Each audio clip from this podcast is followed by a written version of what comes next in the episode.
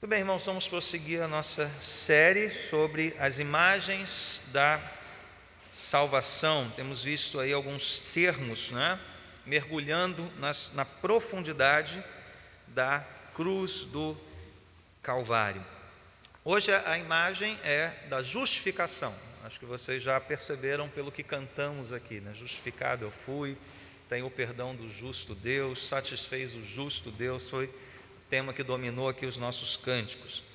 E nós não vamos ler Romanos de novo, nós vamos ler um trecho de uma carta que às vezes fica ali em segundo plano quando o tema é justificação, mas que era a querida carta de Lutero, que é a carta aos Gálatas. Então você pode abrir na carta aos Gálatas, capítulo 2, pode ficar de pé comigo. O Lutero chamava a carta aos Gálatas né, de minha, minha cat, né, que é a referência a Catarina, sua esposa. Então ele tratava a carta com esse carinho. Né? Porque aqui também nós temos uma longa passagem, mais longa do que o costume, né, que estamos lendo, sobre a justificação pela graça mediante a fé. Nós vamos ler a partir do verso 15, Gálatas 2,15. Após né, esse relato da repreensão né, a, a Pedro, Paulo então vai, de certa forma, justificar, dar fundamento o porquê que ele repreendeu a Pedro e porquê que ele está repreendendo os Gálatas aqui. É uma carta bem incisiva do apóstolo, chega a chamar os Gálatas de insensatos, e o problema aqui é exatamente o centro do evangelho da graça de Deus. Vamos ler então Gálatas 2,15. Nós, judeus de nascimento e não gentios pecadores, sabemos que ninguém é justificado pela prática da lei mas mediante a fé em Jesus Cristo. Assim, nós também cremos em Cristo Jesus para sermos justificados pela fé em Cristo e não pela prática da lei, porque pela prática da lei ninguém é justificado. Se, porém, procurando ser justificados em Cristo, descobrimos que nós mesmos somos pecadores, será Cristo então ministro do pecado? De modo algum. Se reconstruo o que destruí, provo que sou transgressor. Pois por meio da lei eu morri para a lei a fim de viver para Deus. Fui crucificado com Cristo. Assim, já não sou eu quem vive, mas Cristo vive em mim. A vida que agora vivo no corpo, vivo-a pela fé no Filho de Deus que me amou e se entregou por mim. Não anula a graça de Deus, pois se a justiça vem pela lei, Cristo morreu inutilmente. Ó Gálatas insensatos, quem os enfeitiçou? Não foi diante dos seus olhos que Jesus Cristo foi exposto como crucificado? Gostaria de saber apenas uma coisa: foi pela prática da lei que vocês receberam o Espírito? Ou pela fé naquilo que ouviram? Será que vocês são tão insensatos que, tendo começado pelo Espírito, querem agora se aperfeiçoar pelo esforço próprio? Será que foi inútil sofrer em tantas coisas? Se é que foi inútil. Aquele que dá o seu espírito e opera milagres entre vocês, realiza essas coisas pela prática da lei ou pela fé com a qual receberam a palavra? Considerem o exemplo de Abraão. Ele creu em Deus e isso lhe foi creditado como justiça. Estejam certos, portanto, de que os que são da fé é que são filhos de Abraão. Prevendo a Escritura que Deus justificaria os gentios pela fé, anunciou primeiro as boas novas a Abraão: por meio de você, todas as nações serão abençoadas. Assim, os que são da fé são abençoados com Abraão, homem de fé. Já os que se apoiam na prática da lei estão debaixo de maldição, pois está escrito: Maldito todo aquele que não persiste em praticar todas as coisas escritas no livro da lei. É evidente que diante de Deus ninguém é justificado pela lei, pois o justo viverá pela fé. A lei não é baseada na fé, ao contrário, quem praticar essas coisas por elas viverá. Cristo nos redimiu da maldição da lei quando se tornou maldição em nosso lugar, pois está escrito: Maldito todo aquele que for pendurado no madeiro. Isso para que em Cristo Jesus a bênção de Abraão chegasse também aos gentios, para que recebêssemos a promessa do Espírito mediante a fé. Que Deus nos abençoe nesta meditação. Podemos nos assentar.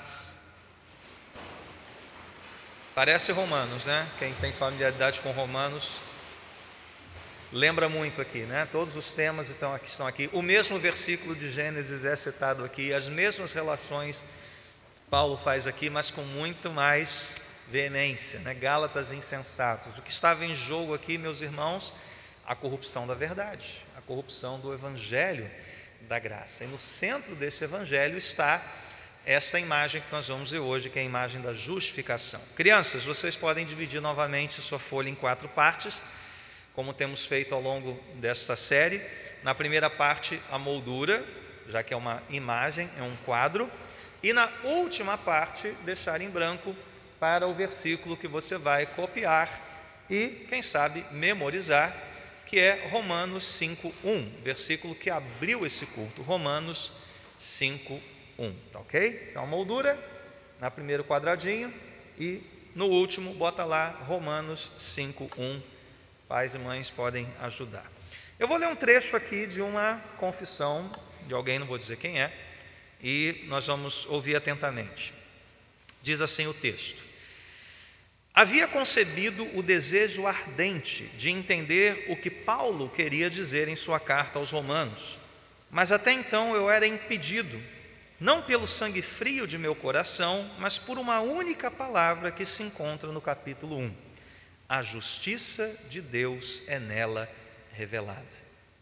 Eu odiava a palavra justiça de Deus, que pelos usos e costumes de todos os meus professores, fui ensinado a entender filosoficamente como referência à justiça formal ou ativa, como eles a chamam, ou seja, a justiça pela qual Deus é justo e pela qual ele pune os pecadores injustos. Mas eu, monge irrepreensível que era, Achava que diante de Deus eu era pecador com uma consciência extremamente perturbada. Não podia ter certeza se Deus havia sido aplacado por minha satisfação. Eu não amava, pelo contrário, eu odiava o Deus justo que castiga os pecadores. Meditava dia e noite nessas palavras, até que finalmente, pela misericórdia de Deus, prestei atenção ao seu contexto. A justiça de Deus é nela revelada, como está escrito: o justo viverá pela fé. Comecei então a entender que nesse versículo a justiça de Deus é aquela pela qual a pessoa justa vive por dádiva de Deus, ou seja, pela fé. Comecei a entender que esse versículo quer dizer que a justiça de Deus é revelada pelo Evangelho, mas é uma justiça passiva, ou seja, pela qual o Deus misericordioso nos justifica pela fé. De repente, senti ter nascido de novo e entrado no próprio paraíso por seus portais abertos. Imediatamente vi toda a Escritura por uma ótica diferente. Percorri de memória as Escrituras e descobri que outros termos tinham significado análogo, ou seja, a obra de Deus que é o que Deus opera em nós, o poder de Deus que nos torna poderosos, a sabedoria de Deus com a, tal, com a qual Ele nos torna sábios, a força de Deus, a salvação de Deus, a glória de Deus. Parênteses, a justiça de Deus, a justificação de Deus. Isso não está aqui não, só, só para a gente entender. Exaltava estas minhas mais doces palavras, a justiça de Deus com tanto amor quanto eu antes as tinha odiado. Para mim, essa frase de Paulo era o próprio portal do paraíso. Quem escreveu essas palavras? Quem sabe? Quem? Quem? Calvino? John Lutero, exatamente. É o monge que entregou, né? Lutero. Essa foi a chamada experiência da torre de Lutero. E quem, em que consistiu essa experiência? No entendimento renovado a respeito do que significa a justiça de Deus revelada no Evangelho. Então, crianças, na sua moldura você vai desenhar, sabe aquele martelinho do juiz? Chama-se malhete. Você vai desenhar um malhete e vai escrever o seguinte: justificar é declarar que o pecador agora é justo. Justificar é declarar que o pecador agora é justo. Ok? Veja, qual era o drama de Lutero aqui? Né? Qual era o drama antes? Né? Porque agora a vida ficou maravilhosa, os portais do paraíso se abriram. O que, que Lutero sentia? Ele sentia uma coisa dividida em duas, né? que a lei o condenava, sabemos disso, não é possível ser justificado por obras da lei, a lei nos condena, a lei, a lei expõe o nosso pecado, mas para Lutero o Evangelho também fazia isso, porque ele lia o que? A justiça de Deus é revelada no Evangelho, ponto. Ali ele travava, né? Aquela coisa, travava, a partir dali ele não conseguia mais prosseguir. Então ele ficou num beco sem saída. A lei me condena, o Evangelho também. E o que, que ele passou a ver após longa meditação e batalha interior? Começou a ver que essa justiça não era apenas uma qualidade de Deus, ou seja, aquela sua justiça imparcial, a justiça pela qual Deus vai condenar os pecadores. Em vez disso, ele entendeu que Deus, aquela justiça era uma dádiva divina, aquela justiça era um dom de Deus. Como a Bíblia de Genebra explica, né, numa notinha, a justiça de Deus não é revelada apenas como exigência dele, mas também como um dom. E é por isso que Paulo, lá na carta aos Romanos, capítulo 3, texto que nós demos acho umas duas vezes durante essa série, ele diz que Deus é tanto justo como justificador daquele que tem fé em Jesus. É tanto uma coisa Deus vai fazer justiça, sua justiça será glorificada, mas ao mesmo tempo ele é o justificador dos pecadores. E veja, qual, qual é a diferença, qual foi a diferença lá no século XVI entre o que Lutero percebeu e o que era pregado na época? É importante a gente entrar nessa história né, para entender o porquê desse, desse drama pessoal de Lutero. A teologia medieval, a teologia católica, ela olhava a justificação como uma espécie de ato de cura. A imagem para um católico medieval era de um hospital. Pecado é uma enfermidade, nós precisamos de cura, nós precisamos nos tornar justos. E como é que isso ia sendo feito? Ah, Deus ia concedendo graça na medida em que você participasse dos sacramentos, das boas obras. Em resumo, a teologia medieval católica acreditava que Deus justifica pela graça. Está ok, não é problema nenhum. Nunca foi salvação por obra, salvação sempre foi por graça. Porém, eles entendiam o seguinte: que Deus vai justificar o pecador quando de fato ele se tornar justo, se tornar justo, essa é a palavra-chave. E como é que ele ia se tornar justo? Ah, ele ia recebendo graça no seu interior, pelos sacramentos, fazendo as boas obras, né? essa graça infundida no crente. Era isso que pensava. Qual é a diferença agora? O que, é que Lutero passou a ver? Lutero viu que justificar não significava tornar justo, mudar a natureza da pessoa, mas sim declarar, considerar justa, apesar de pecadora. Então é uma declaração que Deus faz a nosso respeito. Justificação se relaciona, portanto, com o status, a posição do crente diante de Deus e não com aquilo que Deus faz dentro de nós. Justificação envolve uma mudança de situação e não uma mudança de natureza. A natureza vai sendo mudada por uma outra obra, por uma outra coisa, chamada santificação. Mas justificação é um ato judicial, uma declaração. Ou seja, expressão de Lutero, né? Simul justus et peccator. Ou seja, simultaneamente justo, justificado, declarado justo, mas pecador. Eu continuo um pecador. Eu jamais vou me tornar uma pessoa 100% justa. Não tem como por qualquer obra, por qualquer sacramento, não tem como isso acontecer. Entenderam a diferença então? E por isso essa, esse vislumbre do portal do paraíso de Lutero, veja como foi libertador isso.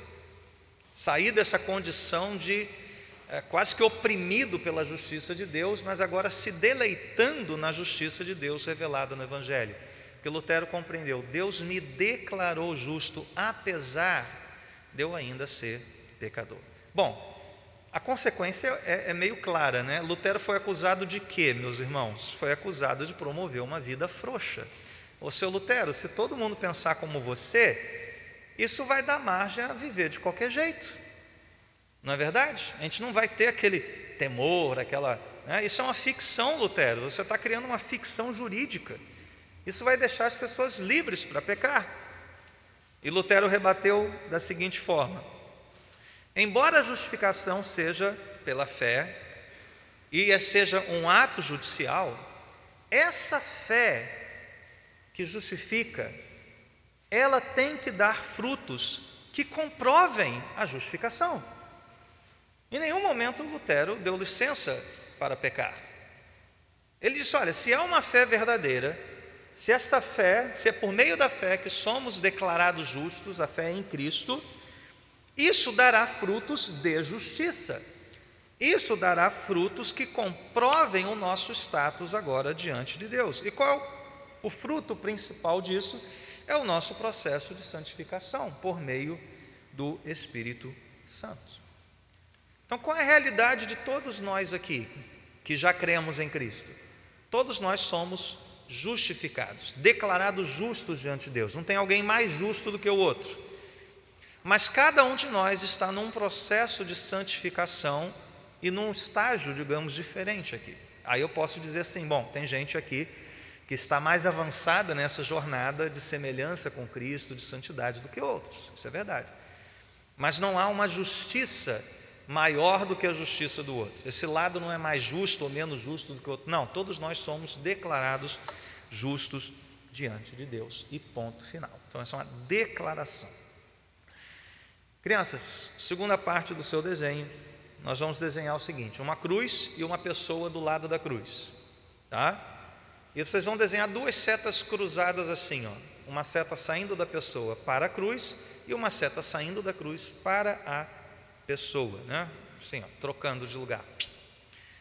E você vai escrever: Jesus se fez pecado para que eu fosse declarado justo. Jesus se fez pecado para que eu fosse declarado justo. A justificação está aqui, Lutero chegou a dizer que esta é a doutrina pela qual a igreja cai ou permanece de pé. Historicamente, ela foi o epicentro da reforma protestante. Tá?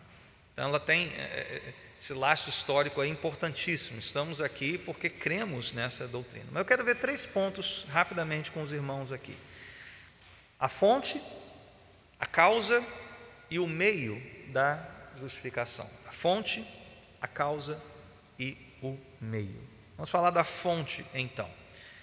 Voltar para aquele texto de Romanos 3, 21 a 24, quando Paulo diz que agora se manifestou uma justiça que provém de Deus, independente da lei, da qual testemunham as leis e os profetas, justiça de Deus mediante a fé em Jesus Cristo para todos os que creem. Não há distinção, pois todos pecaram, estão destituídos da glória de Deus, e agora vem a frase importante, sendo justificados gratuitamente por sua graça.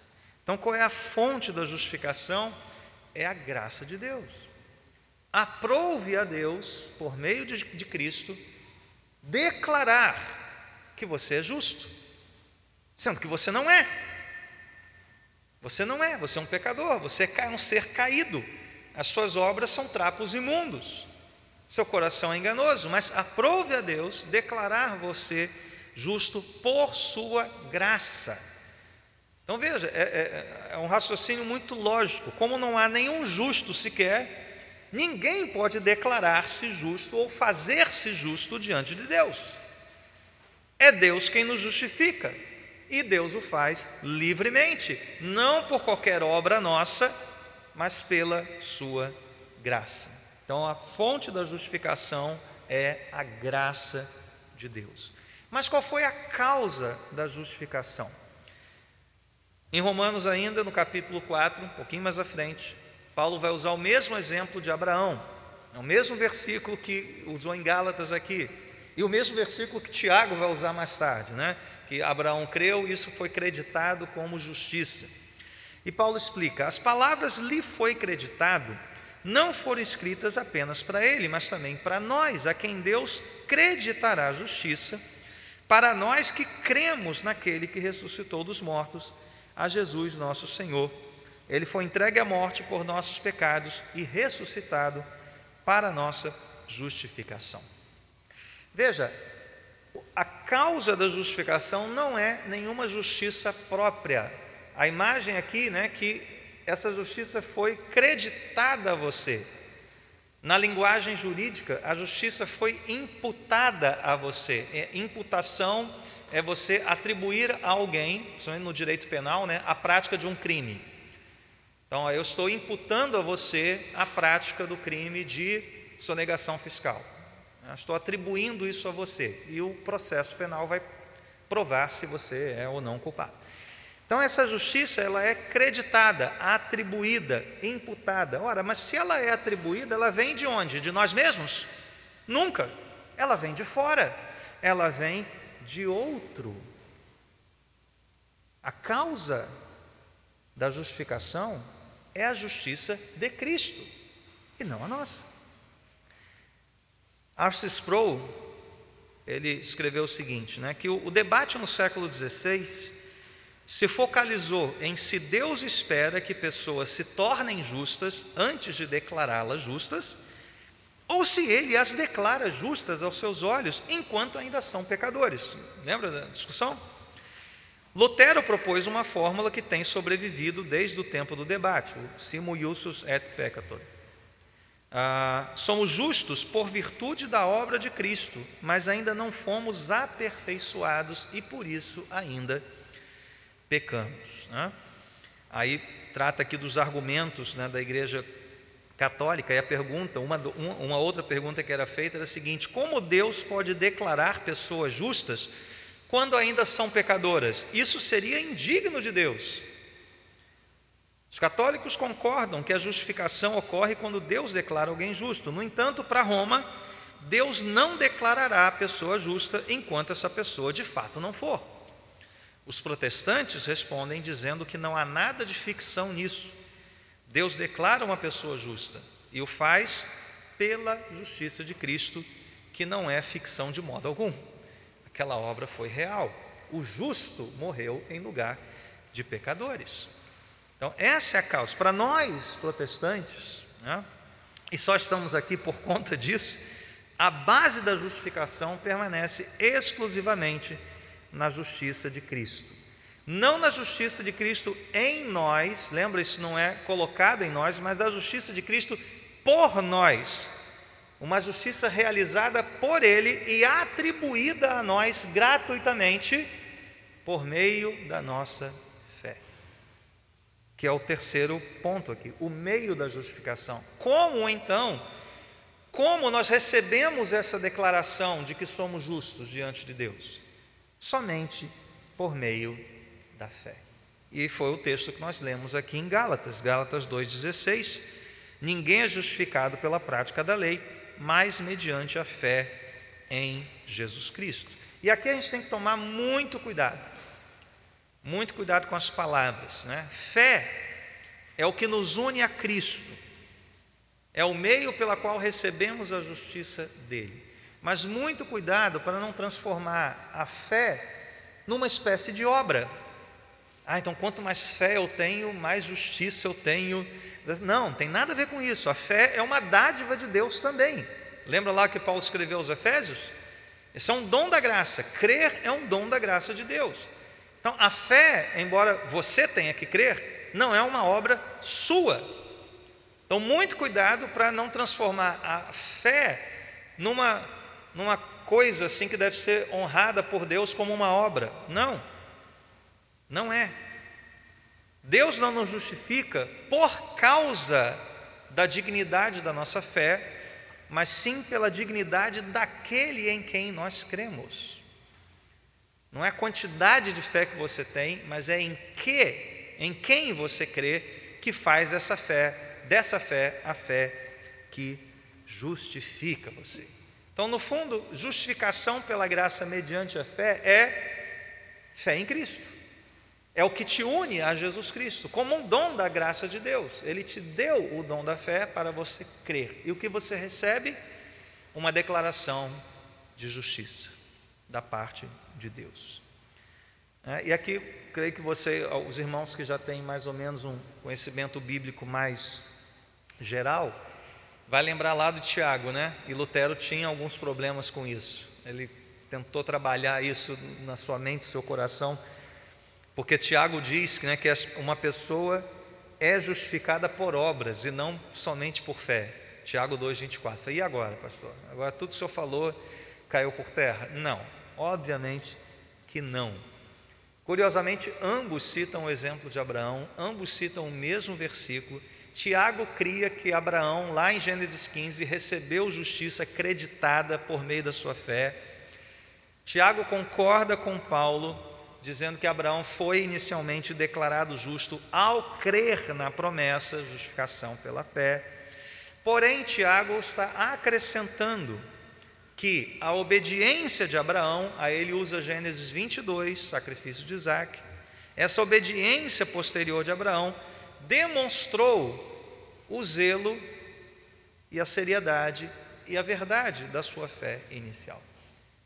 Então veja, o que Tiago estava tentando combater era uma espécie de ah, tentação para uma vida frouxa.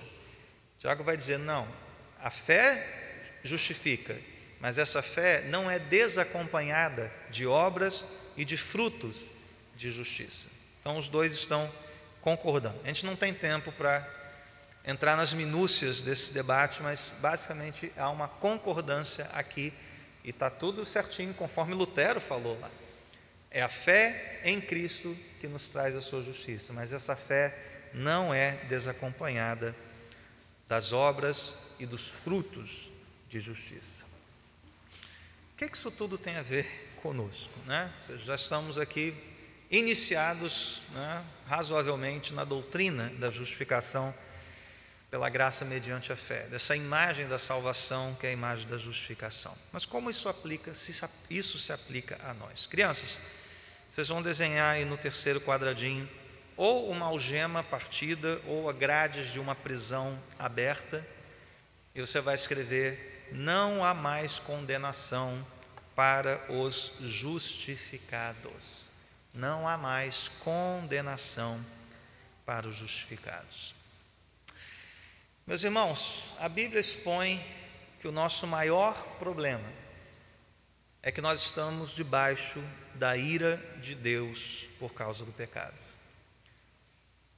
E não só isso, não há nenhuma possibilidade de nós nos salvarmos ou nos livrarmos por nós mesmos do justo juízo de Deus, da justa e santa ira de Deus. Mas o que, que Deus faz? Ele gratuitamente justifica o pecador por meio da fé em Cristo e atribui a justiça de Cristo a nós. E veja, para para pensar um pouquinho. Essa é uma doutrina profundamente pessoal. Por quê? Nós cantamos aqui um trechinho de uma música que dá uma pista. Quando o inimigo vem tentar, da minha culpa me lembrar. Toda vez que nós pecamos, você pecou durante a semana? Eu pequei, muitas vezes. Toda vez que nós pecamos, nós criamos um contexto para que este inimigo venha nos acusar, para que ele venha nos lembrar de culpa, transgressão, condenação. Toda vez que nós pecamos, cria-se um contexto para que nós duvidemos da nossa salvação. Não é verdade? Aqueles dias em que você se olha no espelho e fala: não é possível que eu seja salvo. Como Paulo diz, Cristo vive em mim, mas eu pergunto, Senhor, como é que tanto de mim ainda vive em mim mesmo? Parece que não tem lugar para Cristo viver em mim, porque um monte de mim ainda tem em mim. É, tem uma poesia do Fernando Pessoa, né, que é, ele fala eu e, eu e os comigos, alguma coisa assim, né? E, gente, lidar consigo mesmo às vezes é insuportável, né? Como a gente gostaria de andar numa santidade plena, né? Quase que a meio palmo do chão, assim, né? Etéreo, né? Nós não somos assim. E toda vez que nós caímos, toda vez que o pecado se manifesta, essa insegurança vem. Esse medo assalta a fé. A condenação do inimigo paira sobre nós, a acusação dele paira sobre nós. No entanto, o que Paulo disse, que a justificação é uma doutrina que nos renova a paz. Justificados, pois, mediante a fé, nós temos paz com Deus.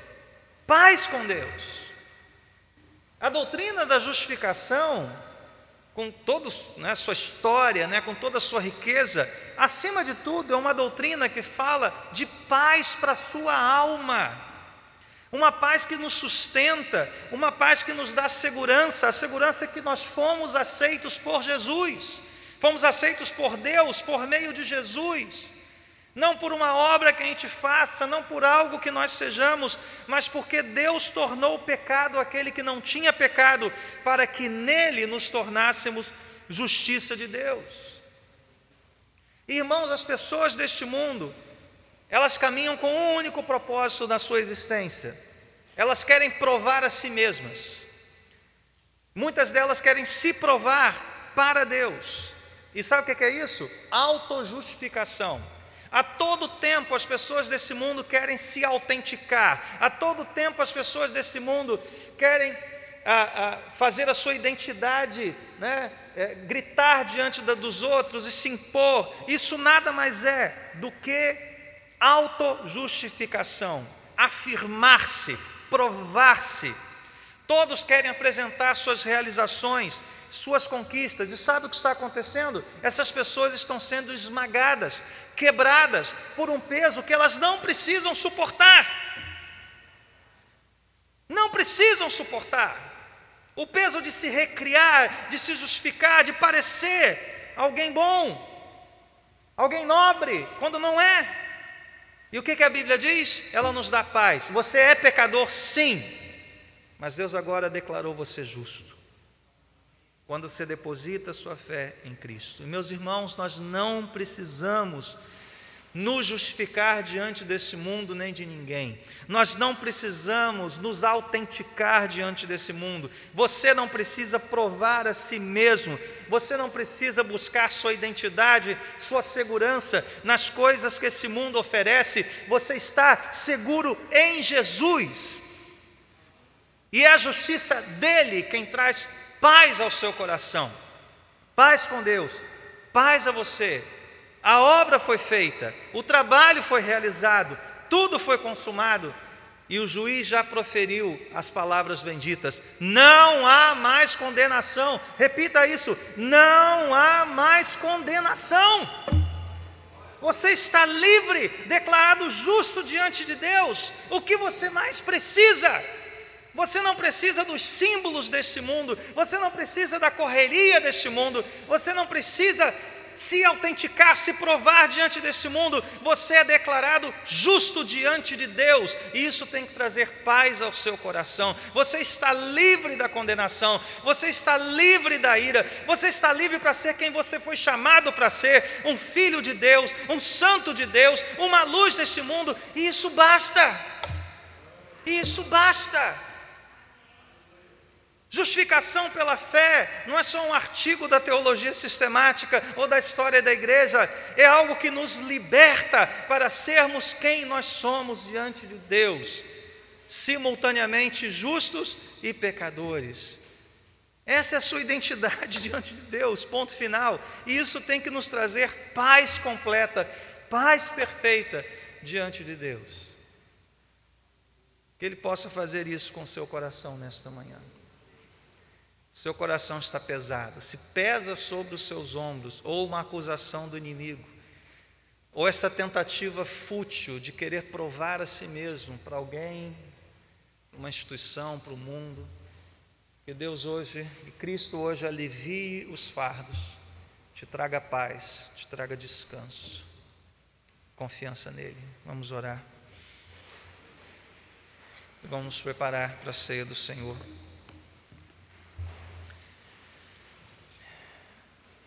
Eis-nos aqui, Senhor, criaturas tão frágeis. O Senhor conhece a nossa natureza e sabe que somos pó.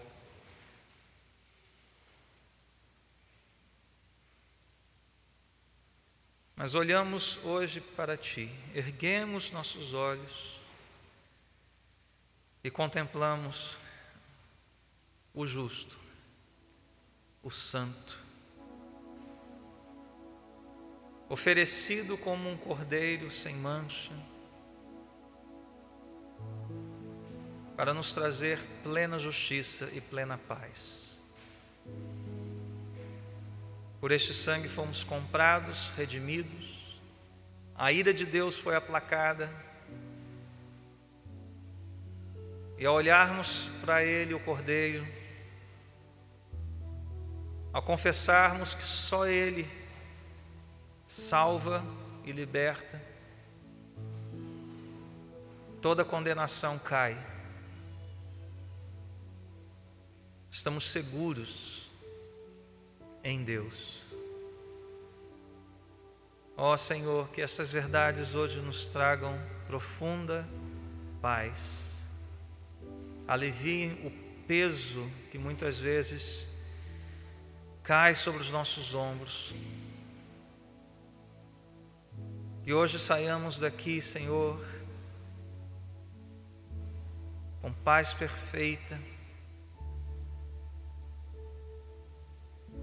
sabendo quem realmente somos diante de Ti.